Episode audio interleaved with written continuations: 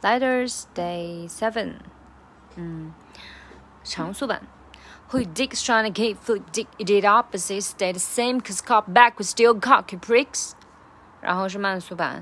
Who you dicks trying to kid flip dick did the opposite it stay the same cause cop back with still cocky pricks。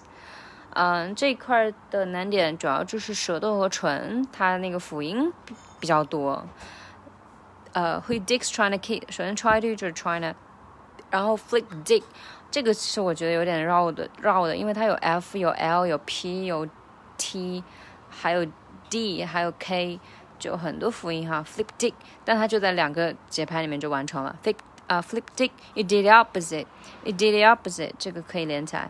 It stayed the same cause cock back was still cock you pricks. 这个 it stayed the same 从这里开始 same 开始就开始上扬，然后后面越来越激动，越来越激动。